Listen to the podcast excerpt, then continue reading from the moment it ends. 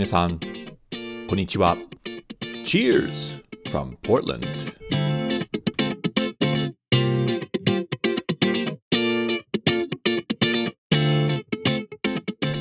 皆さん、こんにちは。どうも、お収集ブログのレドです。ポートランド、オレゴンのお酒シーンを紹介するおトックポッドキャストへウェルカムです。もう3月末ですね。日本ではお桜は咲いてるかな？僕は4月11日から3年半ぶりに来日しますので、ちょっとワクワクしてきました。4月15日、16日に開催するフッドツー富士に出席しますので、ぜひ会場で聞いてご挨拶ください。また一緒に飲もう。それでは、これはエピソード44です。このエピソード44では、オレゴン州のお酒ニュースを共有して、ものすごくレジェンド的なジェイクスを紹介します。そして今回のインタビューゲストは、ポートランドでの日本人シェフ、田村直子さんです。直子さんのストーリーでいろいろびっくりするので、ぜひご期待ください。なお、このポッドキャストはトラブルポートランドの提供でお送りします。ポートランド観光にご関心のある方、ぜひ www.travelportland.jp へどうぞ。トラブルポートランドの皆さん、ありがとうございます。これからは僕はいつも大好きなドリンクタイムです。今日のドリンクはイクリプティックのライゴというウェストコースト IPA です。ロンカンで嬉しい。乾杯エピソード44をスタートしましょう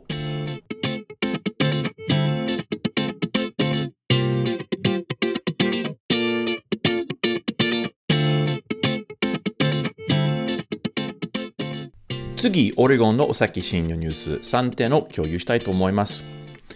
えー、まず1あ、今月のビッグニュースは、えー、レブレンナットのハードサイダーが、えー、場所を移動し、タップルームを再開することです。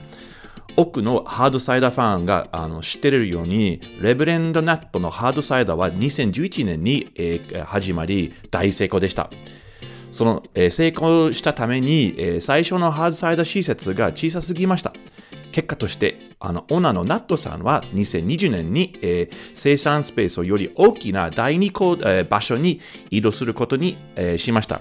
しかし、その第二工場は、まあ、不便な場所にあり、あの、周販免許を消得しあのしていませんでした。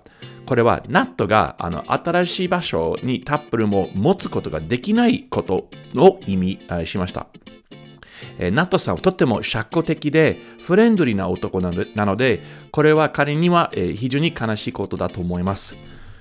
その後、えー、コロナのパンデミックは、えー、はいあの発生し、え、ナッタさんのあのサイダーの売り上げは大幅に減少しました。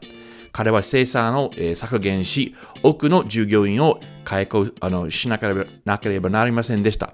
つまり、新しい施設は大きすぎました。COVID の、えー、コロナの、えー、開始以来、ナットは少しずつ、えー、売り上げを、えー、回復しましたが、その第二施設のキャパシティのレベルに、えーまあ、達成しませんでした。そのために、えー、ナットさんは非常にあの何高高額なスペースを支払うことが必要であり、そのスペースのフルキャパシティで使用することができませんでした。ラッキーなことですけど、えー、ナットさんは最近、もっとアーバン、えーとまあ、市内という意味ですね。ワイナリーだだったの小さな場所を見つけました。結果として、ナットさんはすぐにそのあの小さな施設へ移動しました。また、その小さな第三場所には、ナットさんがサイダーを、えー、顧客に販売できるタップルームがあります。ナットはこれについて非常に満足し、えー、僕はナットさんのために本当に嬉しいです。彼は完璧な場所を見つけたと思います。本ポッドキャストのリスナーが、えー、訪ねてくれることを願ってます。次のニュースアイテムは別のポートランドのサイダリのクローズについてます。アルタ以号は日本ではあんまり知られてないポートランドのサイダーメーカーです。ポートランドのサウスイースト地区にある小さなサイダリで、ワイナリーである姉妹会社とスペースを共有しています。アルターイーゴは2019年にタップルームをオープンし、サイダーの缶詰もあの始めました。しかし、その後、コロナが発生し、えー、タップルームの閉鎖をすることが必要となりました。2020年以降、えー、関西ダーの生産を引き続き、えー、やってましたが、えー、最近インフレコストが、えー、原材料の価格を上昇させ、アルタ以後はより大きなサイダーメーカーと競争することができませんでした。ということで、アルタ以後は完全に生産を中止することを今月に発表しました。ただし、えー、ヘリオテラワインズと呼ばれるワイナリーであるシーマイ会社は営業を続けます。アーバンワイナリーに興味がある方は、えー、施設内のワインバーを訪ねることをお勧めします。ポッドキャストページのメモにウェブアドレスを共有します。次のニュース項目は、 Crux Fermentation Project の第2場所についてです。オレゴン州のクラフトビールファンなら、え長年日本にビールを輸出しているブルワリー、 Crux Fermentation Projectを知っている人も多いのではないでしょうか。えー、 Cruxのあの醸造所はポートランドではなく、オレゴン州のもう一つの素晴らしいビール町であるベンドに位置します。ただし、ベンドはポートランドから車で約3時間半の場所にあるため、クラックスの特別ビール、また、限定ビールを奥を試すのは難しいです。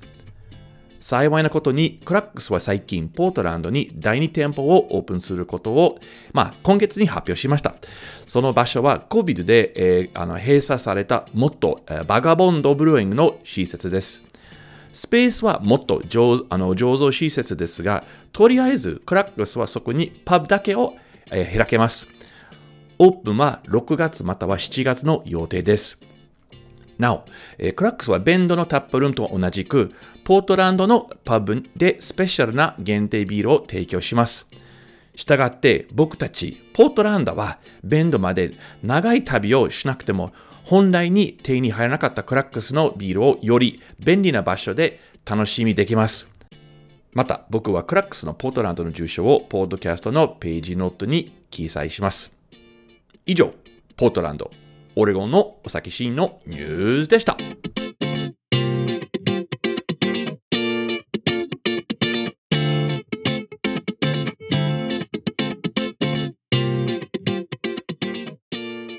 次のセグメントはオレゴンの飲食店紹介コーナーです。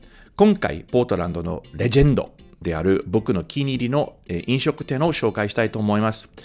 その店名は Jake's Famous Crawfish。あの、ザリガニの名物の Jake'sの変な意味のあるネーミングですが、えー、 Jake'sはザリガニ以外に、えー、お魚、貝、カキ、カニ、ロブスターなど、えー、を提供するシーフードレストランです。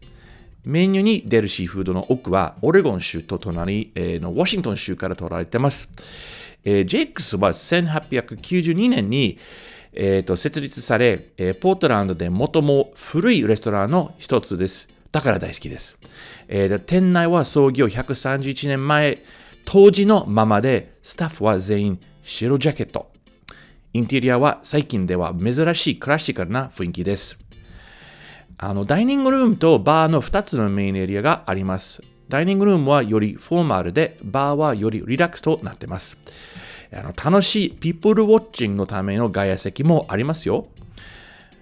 僕はバーセクションに行って、えー、クラシックなな飾り、写真、えー、ペインティングなどを見て、えー、バーテンダーが仕事をしている姿を見るのは大好きです。どんなカクテルでも、えー、作られるし、様々なワインやクラフトビール、えー、あの10種類かな？も提供されています。また、毎日午後3時から、え、6時まで、えー、ハッピーアワーがあり、安く食べ飲みができます。僕は、えー、VIP や芸能人を含め、えー、多くのクライアントに JX を進め、え、してきました。みんなが JX が大好きでした。きっと本ポッドキャストのリスナーもそうなるでしょう。次回、ポートランに、え、お越しの際、ぜひお立ち寄りください。以上、飲食店紹介コーナーでした。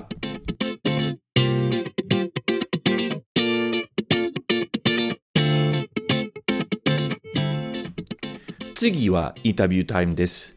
このエピソードのゲストとして他のポートランドのレジェンドを紹介したいと思います。田村直子さんはポートランドの料理シーンのパイオニアです。健康的で美味しい料理を作るため、直子さんはポートランドでの初めて地元の有機食材を使用する日本食レストランをオープンしました。直子さんのお店は、しずくバイシェフ直子と呼ばれ、そのインテリアは熊健吾さんがデザインしてくださった。それ以外、えー直子さんはまた、えー映画撮影ロケのためのケータリングの経経験はあり、デルタ航空のポートランド東京直行便のファーストクラス乗客のために日本食を作ってくれました。直子さんはポートランドでとっても有名な人物ので、今日、彼女と、彼女にインタビューできることが大変光栄です。直子さん、ウェルカムです。こんにちは。こんにちは。今、直子さんは僕と同じく、ポートランドですよね。日本ではなく、今、ポートランドでいますよね。はい、ポートランドです。ありがとうございます。じゃあ、こんもう久しぶりに、あの、ポッドキャストの取材で、時差はないことで嬉しいですね。まあ、昼に、あの、そうだ、そう。なんか取材するとすごい、すごい楽しくて、例外的な楽しみだ。使えなくて。そう。同じ天気ですしね。そう、同じ天気、あ、天気いいねって感じ。そうそうそう。ね、天気いいから。いいね、今日は。はいはい。じゃあ、直子さん、すいませんね。今日の,、はいの取材、本当に、あの、よろしくお願いします、今日は。はい、こちらこそありがとうございます。よろしくお願いします。お願いします。じゃあ、はじめに、あの、はい仕事の紹介の前に、え自己紹介、個人の方の、えはい簡単な自己紹介お願いできますでしょうか？はい、えっ、と、名前が田村直子です。で、生まれはちょっと年はやっぱり、本来隠そうとは思ってなかったんですけど、やっぱりこの年になると言いたくないなって。まあ、1969年の最後です。はいに生まれて、えーっと、東京都杉並区荻窪で、あの、心臓に疾患があって生まれた病弱の、あの、あんまり長生きできないというふうにえ言われてーえう生まれ、た生まれつきで？そうなんですよね。それで、まあ、母が、あの、まあ、祖父母と母、まあ、父も、あの、なんとかこの体をこう、長く生きて、しかも健康にしようと思って、生まれたところからもう無添加の生活と自然食の生活が始まってるんですよね。ええで、それで、まあ、すそう直子さんは、あ、そうか、そういきなりも赤ちゃんの時からいいものを、そううんまあ、食べました、飲みましたっていうことですね。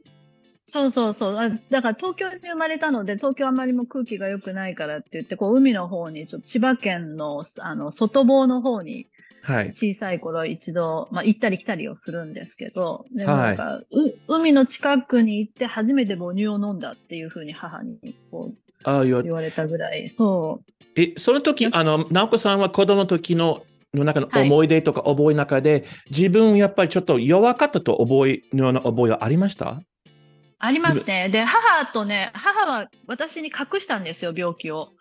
は？で、隠した？そう、隠したんですよ。だから自分の病気を知らないんですけど、でも病院にはよく行くから、でもみんな行くもんだと思ってたので、えー、あの、知らないって、だでもやっぱり知らないんですけど、運動会でこう熱を出したりとか、あの、なんかちょっと、なんか怪しげな会話をちょっと向こう行ってなさいって言って、学校の先生と母が二人でごしょごしょ内緒話したりとか、思い当たればっていうので、中学校の途中ぐらいで知り合いから、あの、ポロッと、あの、言われたところがあって、なおちゃんはちっちゃい頃すごい病気だったのよって言われて。で、その時初めて知ってた？そう、初めて知った、知ったんですよね。だから、だからその、心臓だったので、学校の定期検診とかも、やっぱり、なんかあったんですよね。心臓の検査みたいなのが。でも私だけじゃなかったので、まあ、あ何にもとにかく何にもそう考えないで、あの、ただまあちょっと弱いし、病院はよく行くし休むけど、休むなんて子供にとったらすごいちょっと嬉しいじゃないですか。そうそうだから休休みだとなんかテレビの前にそうそうサマーベッドみたいの出してテレビ見放題みたいなので結構喜んでたんで。あ、だから子供の視点から見るとたの、ね、楽しいね、学校行けなくて。そうそうそう。だから、だからプールとかもあんま好きじゃないから入れないのラッキーとか思ってたし。あ、じゃあ、途中まで中学、中学校時代まで、直岡さんはその自分の病気をそんなに認識とか、あんまり。ないですね。なかった全然ない。うん。弱い、弱いというふうに比較もしなかったし、えー、で後々聞くと、その海にも入っちゃいけなかったのを、それでもその普通の子と同じように育てたい、弱々しい子として育てたくないって言って海に、母は泣きながら放り込んだらしいんですけど、そんな記憶は全然なくて、海大好きで、海っ子で。あ、あ、あ、あ、あ、でも、あ、すごい、このストーリー面白い。で、おおいや、じゃあ、そじゃあおででも、お母さんはその病気を隠しても、とにかく彼女の、なんていうの、対策、作戦としては、とにかくいいもの、いい空気、はい。はい。なんか今いいいい食べ物を食べさせて、そうそういい空気の場所に、もう、うんにもういるっていう、あの、アプローチだったお母さん。そうですね。そうそうそう。それで、そうで、生活もそう、シャンプーから洗濯石鹸、普通の石鹸、歯磨き粉とかも全部無添加で、サランラップも無添加だった。え？鼻ティ、ティッシュとかも、ティッシュがすごい自分の中で嫌いで、ティッシュみんな他のお家の人ティッシュって柔らかくて綺麗じゃない？で すか。いい匂いするし。うちうちのティッシュ、なんか新聞屋さんが持ってくる。なんか硬いすね。ごい、あなんかね、溶けちゃうような、なんかね、しょうもないティッシュで、そういうトイレットペーパーとかもそういうのが嫌だった。でじゃあ、この話は、要するに、あの、1970年代、昭和40年代、そうですね。いお母さんよく見つけたな、無添加物、無添加のもの。あのね、おじいちゃんがすごくそういうのに詳しい人だったのかおじいちゃんがとてもあの賢い人だったし、勉強する人だったんですよね。あだから、こだわりもあって、すごく。だ要するあの、東京都内でいろんな店、ちょっと、もちろんインターネット時代の前の時代だったから、も。結構苦労しい。ないと見つけられないんでしょうね、そういう。そう、なんかね、も出張する人だったんですよ、おじいちゃんが。出張先で、あの、いろんなものをこう、やっぱりた食いしん坊だったんですよね。あーはいいろんなものに出会っていろんなものを食べたりとかして、はいでそうすると、だ例えばなんかお酢とかもすごく遠くからお酢が夜中にトラックで届くとかね。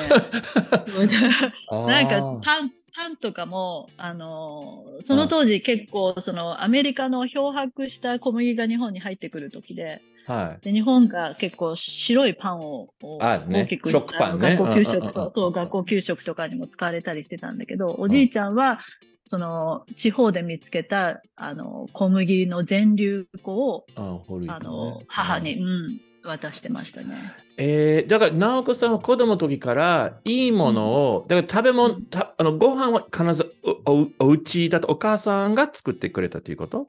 そうです。もう完全に。外外食は、小さい頃は、本当に外食はないし、なあの、外食の記憶って多分小学校上がってから、それも決まったところですよね。そそうじゃあどっか行って自然食品屋さんみたいなあああね、そう、自然食品屋さんっていうのもないから、あ昔は。あだから、すごくこだわりのある蕎麦粉で蕎麦を、あの、売ってる蕎麦屋さんとか、うなぎ屋さんとか、あ、そういうとこころう、だか。から老舗の、うん、あの、そういう決まったフランス料理だったらば、なんかもうこ、ここみたいな、もうなんか決まっているので、その辺で、あの、食べないという。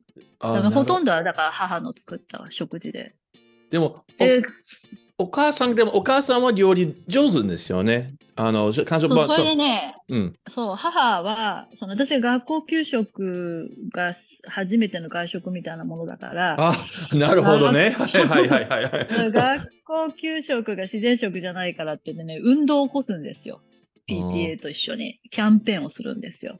は学校給食を自然食にって。い。へそれで、これ何年何年の話？これね、小、えっと、だから、1970、76年とかあ、話すごい、その時。ね珍しかったでしょ、その。そうそうそう、珍しかったんですよね。うんで、その後、その会社を、そのじゃあ、あの、学校はやっぱりなかなか難しいので、じゃあ、せ社会を変えたいって言って、自然食レストランと、あの、し、あの会社を作るんですよ、母が。ああ、はいはいはい。それで、そこからこう、広めていこうっていう、こう、活動を、ボランティアから始まり、最終的には会社になるっていう。はい。え、その時、お母さんは、その、あの、プあの、あの、お料理関連のプロの経験はあったことありありましたか？ないですよ。ないですね。え？料理は大好きだったんで、す家で、家でねあの、自炊という家ですけど、でも、そうプロとして、要するにビジネスとしては全く経験はなかった。ないです。だからいろんなところに行って勉強してましたね。主婦だったので、あのあ。学校にはね、あの通えないし、で、いろんな本当に、今でいう道場六三郎さんとか鉄人でもうだいぶご年配になられた、あの、有名な鉄人のアイアンシェフがいるんですけど、あの、随分通ってましたね、母は勉強しに。だから、あの、直子さんは育てた時に結構周りに、その、その、うん。なんていう、その、グルメとか、あの、結構美味しい、あの、自然食品のうん。環境の中に育られて、で、うん。自分も、その、あの、その、いまあ、今の仕事は、その、あの、プロになってるけど、その、その、初めてその、その飲食関連の仕事は、ど、どんな形で何歳だった？あのですね、最初が、最終的に母の会社にあの入るんですけど、はい。そこに至るまでに、最初にね、高校生の時に、あの、兵庫県の芦屋市にある欧風の女性のオーナーシェフのレストランに食べに行く機会があったんですよ。はい。チボリっていう、それはそれは美しいお料理と美味しいお料理を作られていて、あで、スタッフがね、2、30人ぐらいいたんですよえ？ね。全員ほ、ほとんど男性、まあ、女性もいて、住み込みの人たちもすごくいて、で、はい。そこに食べに行って、料理ってこんなに美味しいんだっていうのと、その女性のシェフが、こんな風にこう、その、申し訳ないですけど、男性を使ってこう切り盛りされてる姿に痛く感動したんですよ。あ、やっぱり日本では女性し、女性シェフは少なかった。今でも少ないんでですよね少ないですよ。もうその当時はもっと少ないし。もっと少なかった。はいはいはいもっと少ないし、で、それが、その男性を雇用して、自分が上に立って、あの、やってる姿にすごく感動して、うーん。でそこの人にそれをその食べてる最中に感動してっていう話をして、遊びにいらっしゃいって言われて、あでもうそのところから、春休みとか夏休みとか冬休みっていうのを全部その、芦屋のその千堀にお邪魔して、あの、すごく可愛がっていただきながら、その中のそのプロの仕事っていうのを、あの、見せていただいたんですよね。え、で、それで、うんなんかインターンシップみたいな形で、あそこで仕事してたんですか？な、なおこさん。あのね、もう全然そんな、何々っていうその名前がつくようなものじゃなくて、遊びにいらっしゃいっていうところからあ遊びに行って、そうしたらこう、あの、まあ、オーナーのお宅におずっと泊めていただいてたんですけどあ、、の、す好きな時にこの仕込みのお部屋があって、仕込みのお部屋に行くと、その、あの、シェフたちがいるんですよ、チーフとかが。それで、その仕事を、まあ、横からこう見てる、見て、すごいじろじろじろじろ見ていて、で、ところぐらいから、じゃあこれ作ってみるって言って、すごい教えてくださって。あー、なでいいね、いあの、いね。もう仕事なんかできるような、もうそんなレベルにないので、で、教えてくれて、それを作るんですよね。で、まかないを食べる人はいっぱいいるので、で、じゃあ、あの、作りますって言って、教えてもらいながら何度も何度も同じものを作るんですけど、同じものを作っても、なかなか違う、違う、違うって言われるんですよ。で、何が違うのかわかんないけど、微妙なその違いを違うっていうのに気づいてからはすごく面白くって、ああの、そこで多分すごい妥協しちゃいけないっていうことはそこで学んだと思うんですね。で20回ぐらい同じものを作るみたいいなね。、はい、はい。なるほどね。そんなね、だから本当に私のために時間もいろんなものも割いていただいて、大人になってから感ねえ、優しいね、感謝も。うん。すごく感謝しては。じゃあ、直子さんは自分のお店は、はい。いつにどこで、えー立ち上がったんですか？あのね、おアメリカに来るまでは母の会社に行って、母のレストランを任されたりして何軒かあったので、はい、はい。あのあ任されたり、そうしてて、あの、最後が、あの、私、荻窪って、まあ、高井戸とか荻窪って知ってる人は多分うんうんうん。はある、と思うんですけど、はそこにあの、ヒューレット・パッカードの本社があったんいはいはい。あの、であの、井の頭線ですよね。あの辺。そうそうそうそう井の頭街道にあって、はい。それで、そうあの、もともとお客様だったんですけど、で、私の会社を、母がまあ社長がいて、で、お姉ちゃんがいて、私がいて、まあうん。私は作って、お姉ちゃんは割と経営とかコンサルティングとかうん。こう喋るのが得意だったんで、うん。で、まあ母が上にいるっていうので、まあ、あとスタッフがいたんですけど、その、ヒューレット・パッカードのカフェテリアに、あの、最後、自然食品のレストランを入れたいっていうので、うんこう社員を健康にしてくださいって言って、レット・パッカードの方たちが見えられて、レストランに。それで、まあ、そこに、あの、まあ、いいろんな手続きを踏みながら、なんとか、こう、ヒューレット・パッカードの中に小さな有限会社の母の会社が入ったんですよね。でえそこで最後のの仕事は、私はそこを任されて、あ。あの、社員、すっごい働き者の人ばっかりで、みんな真っ青な顔してる人たちがすごいいっぱいいたので、その人たちが もう元気になってもらうためにいろんなことを考えて、いろんなことをトライさせてもらって、自由にやっていいよって言ってくださったんで、えー。もうなんか排気ガスのかからないところで梅干しとか作ってて、は？すごい。あの、ヒューレット・パッカードの、面パッカードの経験は、あれは何年間ぐらいだった？はね、あとあのアメリカ行くときにやめ、私が辞めてしまったので、うん。3年か4年ぐらいいたのかな。3年か4年。年え、で、アメリカ、そそううややめて、アメリカ行って、だアメリカって、はい。ポあのポートランド最初。はい、ポートランドです。もう。え、な、なぜポートランド？な、なぜ？なぜ？ねポートランドね、あの、お友達が引っ越してきてて、あの、引っ越して、ここに住んでて、遊びに行ったのがきっかけと、私、娘がいるんですよね。バツイチで、はい今はい26歳の日本人のあの娘と、あの、こちらに来て、あの、結婚して、14歳の息子がいるんですよ。あ、いるんですか？あ、知らなかった僕。会ったことない。そうそうそう。ええそうそうか、そうか。なんだことみんな知らないかもしれない。ほら、スクープ、スクープ。ないない。そうそう。あ、で、それにせ、あ、それ、なんか、その友達、日本人の友達がここ住んでて、そうそう。それで娘が遊びに来てたのね。娘が結構私に似てちょっと変わってる性格してて、うん。それでが学校なかなか馴染めないというか。うんまあまあねそういう人いるよねで、それでポートランドに来て、なんかすごい娘がポートランドに住みたいって言ったんで、ええそれで、あの、じゃあ、もう母の会社20年、だから短大卒業してからずっといろんな仕事をさせてもらいながら全部ずっと母の会社にいたので、はい。あの、じゃあ外出てみようかっていうので、じゃあポートランド、娘がそんなに気に入ったんだなと思って行ってみたら、すごい素敵なこう農家さんとかがいるんですよ。こううーん頭のいい、頭が良くって、言葉を持ってて、それを実行に移す、すごい、あの、素晴らしい才能を持った農家の人たちや、このファームとか、こ結構本質的なもの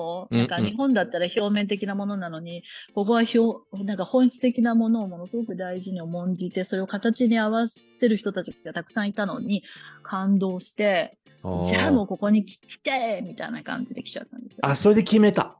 大はい体もう聞いて、それ確認、それで確認しました。その農家さんの考え方とか、いろいろその人たちにあお会い出会そう。え、やってそ、のね、そう、野菜も、その言ってることとやってることが違う人って多いと思うんですけど、うん。言ってることが野菜の味にちゃんと出てたから、へあえ。の土にもそうだし、すごいもう食べれんじゃないか、この土っていうぐらい素晴らしい土だったし、なんかそういうのに感動して、ここだったら、この人たちの中だったらやっていけるかもしれないと思って、あと自分がほら、自然食食べてないと、あの、ああ倒れちゃうから、ここここの、ここの食材を食べてれば自分も元気、元気で健康でいられるかもしれないとか。え、その当時に、あの、ほら、あの、じゃあ、ポートランドに移住する、あの、引っ越すことも決めてて、うんはいその当時に、直子さんの英語どうだった？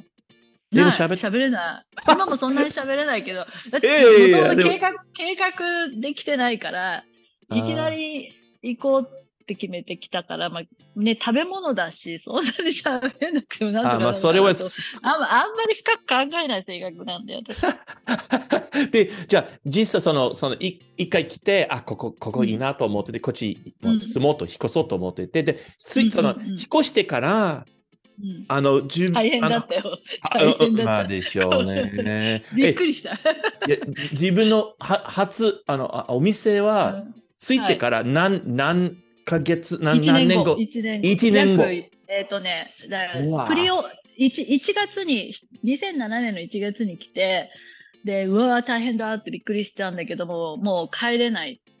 帰帰るつもりで出てないから、はいはいはい。あの、娘もこっちがいいって言ってるのに、今更帰れないから、じゃあ、とりあえずやれるところまでやろうって言って、まあ、ビザを取るのに、まあ、苦労するんですけど、英語もね、ちょっとぐらい喋ればなんとかなると思ったら大間違い。何言ってるか全然わかんないし、ほんとびっくりして。まあね。で、それでも11ヶ月後の時に一回プリオープンをして、まあ、ビザのために一度、あの、何ちょっと、えっ、ちと、プレオプレオープンして。あ、じゃあ、ちょっと待って、あの、直子さんは、普通、普通、あの、アメリカ人でもお店オープンしようと思ったら、結構時間かかるけど、直子さんはもう、ビザの問題もあったし、び問題っていうか、ビザを取らないとダメだったでしょ？あと、英語、うん言葉ののうんものチャレンジもああったのに、だって11月、11ヶ月間に、プリオープン。そうそうそう。そうそう、プレオープンして、新聞載せてプレオープンして、一回開けた事実を作って、で、それをこうビザに全部、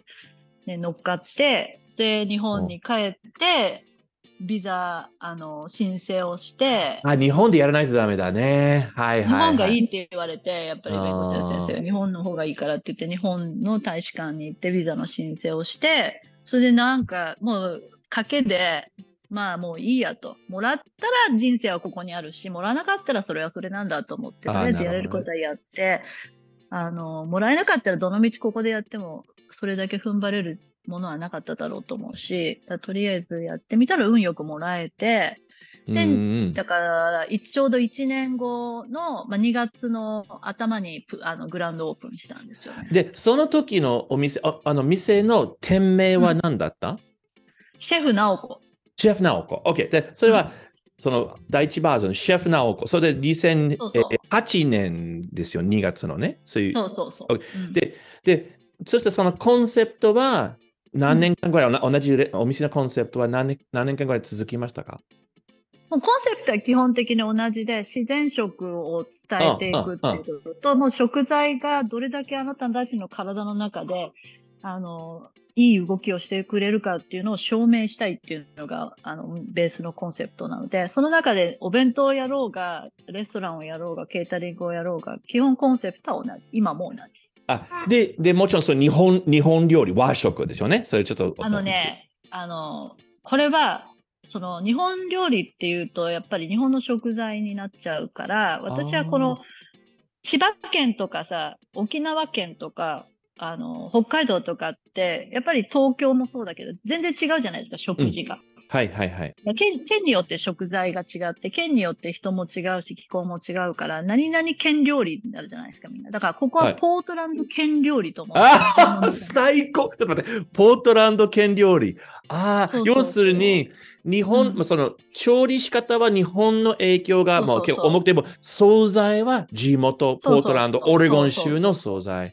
そうそう。食べる人もオレゴンの人だから、だからポートランド県料理、ここはポートランド県料理だと思って。という言い方であ、そううん、あ、なるほどね。あ、この説明すごいわかりやすい。ポートランド、ポートランド県料理。あ、初めて聞いた。ポートランド県料理。あの、なるほどね。だから、あの、やっぱその、やっぱ僕らすごい、あの、すごい幸せなこと。このポートランドの周りは結構豊かな産地じゃないですか。だから結構、手結構手に入りますね、直子さんね。この地元の。そうですね。地元のものが、あの、まあ、日本と比べると、ちょっと数とかいろんなものが少なさはあるんですけど、でも、あの、ポートランドの良さが伝わるだけの食材は十分にあるのうんで。それは本当に、あの、楽しく、最初から楽しく。その惣菜を、あの、受け取ると購入するために、い今でもファーマーズマーケット行きます？ダウンタウンの。行きますよ。あの、今も行きますし、でポただ、あの、世代交代がファームの中でも今あるんですよね。うんうんうん。昔の人たちが、あの、ファームを手放して次の世代に変わっているので、はいビジネスを売って買った人たちがやっているうんで、お親子とか子供が継いでくれてはいないので、まあ、若干ちょっと違いがあるので、もう一回、あの、やり直しって言ったら変変ですけど、うんある程度はちょっとなんかいろんなところでまた探し始めたりはしてる。そう、まあそうだ、たまにね、人ですね。うん。じゃあ、今のお店は、ちょっと皆さん、うん多分、うん。あの、この本ポッドキャストリスナーたちは、直子さんはいのことまだ、その認識してない人方いると思うんですけど、今の店の店名は何ですか、あの、しずくバイシェフ直子。雫 by シェフ直子。だからあれ、はい Google とかで検索すれば見つけるですね。雫。はい、水けれます。雫。はいあれは全部でロロマ雫字ロマ字で雫。はい、ローマ字で雫はいです。はい、はい。じゃあ、今、雫では、これほら、僕のウェブサイトとか、えー今結構フォーカスとしてはお酒が多いんじゃないですか。で、はい今、雫でどのようなはいお酒を提供するんですか、店内で。こ。れですね、お酒、お酒を選ぶときっていうのは、ま、あの、ビール、日本酒、ワインなんですけど、その、ご飯を食べたときに、お酒も美味しく感じ、お酒を飲むことによってご飯も美味しく感じるっていうのがコンセプト、選ぶときのコンセプトなので、はい。自分が何を出したいかっていうものに合わせたお酒類を選んでいて、で、やっぱり、あの、そこでも自然食にこだわっているので、なるべくその、あの、お酒を作るプロセスをショートカットしていないもの。あ、はい、はい、はい。あの、ビールでも、そのヒーターレンっていうビールを。あ、ヒーターレンな、ラガーが多いんですよ、ヒーターレンね。そうですね。でピルスナーズね。そう、なんか、そういう、あの、優しいものを優しく作るので、優しい食材を優しく作るので、お酒も優しいもの。優しいものっていうと、やっぱりちゃんとしたプロセスを踏んで食材にこだわって、愛情を持って育てられてるものっていうふうに私は思ってるので、そういうもの。あとは、その主張が、あの、私も料理も優しいので、あの、お酒類に対しても優しさを求めるので、おお酒ばっかりぐいぐい飲めるようなものよりかは、本当に食事と合ってるよあ。ペアリングですよね、要するに。そうですね。合わせてより美味しい。そう、両方両方とも美味しくなそうるそうそう。もうそう、え本当に。え、でそそその酒のメニューとかラインナップは、それ一年中定番、あれか変わるんですか？その、もう季節によるとか。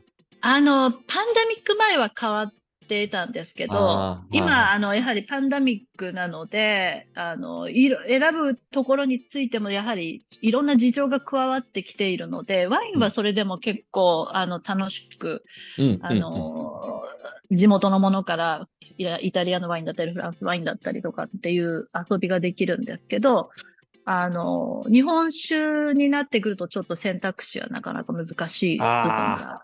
ぶつかってますね。日本から来るものもそうだし、やっぱり地元のお酒屋さんに潰れてほしくない。ああ、しそうですね。はいはい、あります。うんえ、個人的に、あ直子さんがなんかお酒好きですか？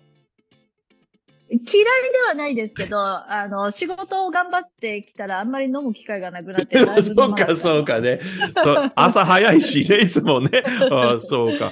わかる。え、じゃあ、あのーあの、じゃあ、これからの話なんですけども、直子さんはもう2008年、こっちでお店をほ本本オープンをしてて、はい今13、だから15周年ですよ、今年は。ねもうはい先月でしたね、2月だったからね。はいそうです、ね。おおおめでとうございます。すごい、15あり年。がとうございま、です今までいろいろありまして、もうパンデミック特にね、とか、はいいろいろ。じゃあ、これからの、まあ、これからの1年間、1年半のなんかうん予定はな何ですか？あのね、びっくりさせちゃうかもしれないんですけど、あのー、現場を、このお店を手放そうと、うん本当にここ数日間ぐらいに決めていて、はい。あのー私は、その、なんていう、プロフェッショナルし、まあ、趣味をプロにしたんですよね。ビジネスマンではないんですよね。あ、自分のやりたいことをやってきただけなんで、自分がやりたいことしか自分の情熱が出ないんですね。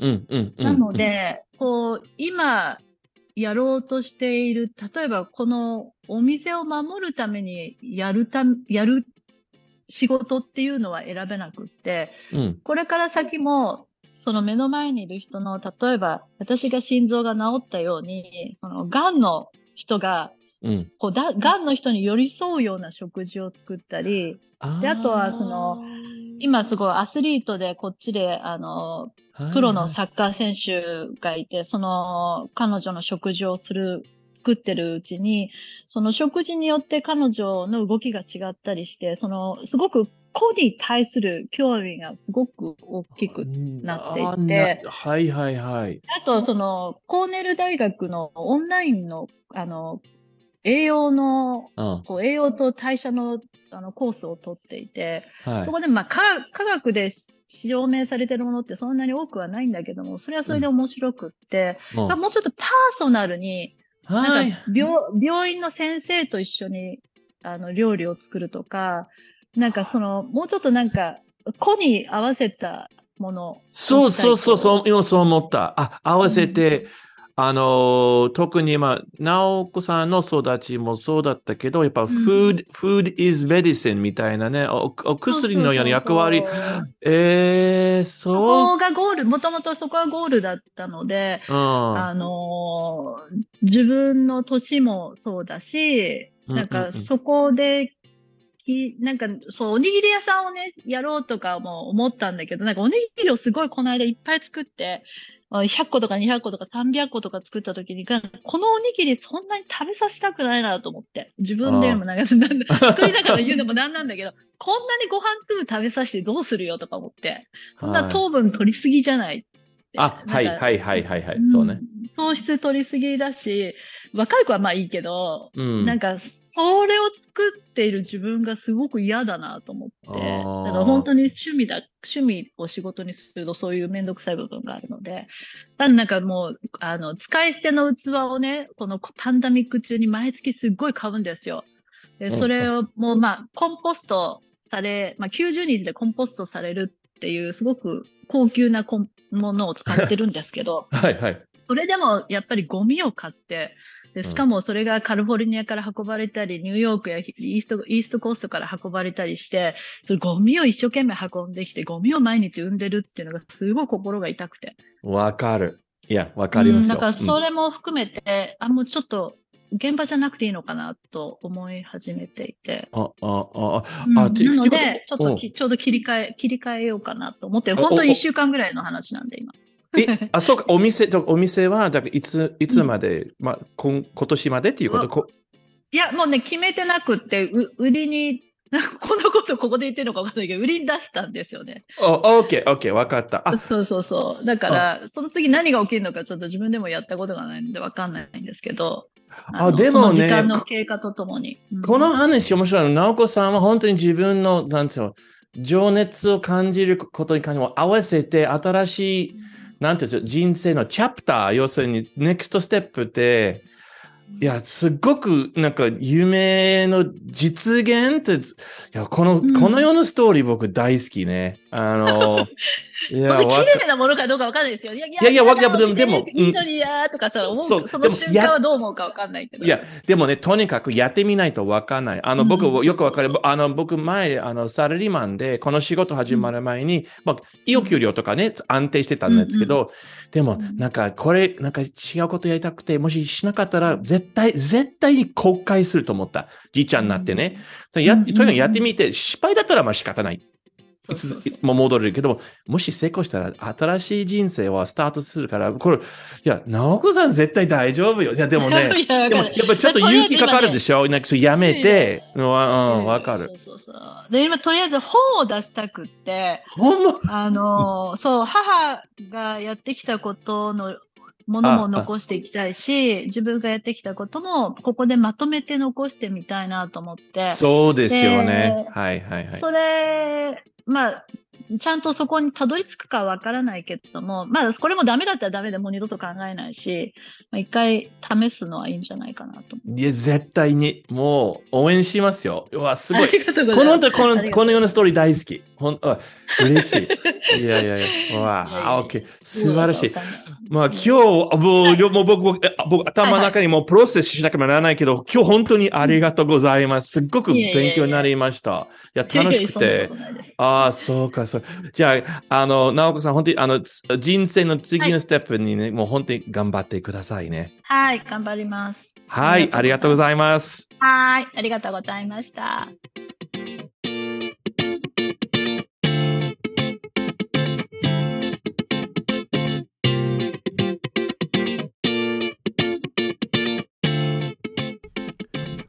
わあ、皆さんどうでしたでしょうか？直子さんのインタビュー。すごいストーリーだったね。直子さん、いつかでどっかでまた直子さんのお料理をいただきたいと思います。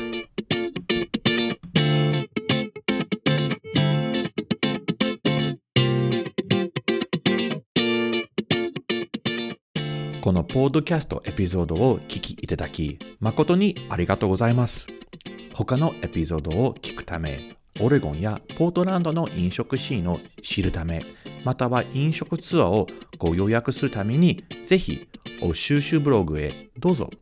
Facebook または Instagram のフォローもお願いします。また次回はよろしく。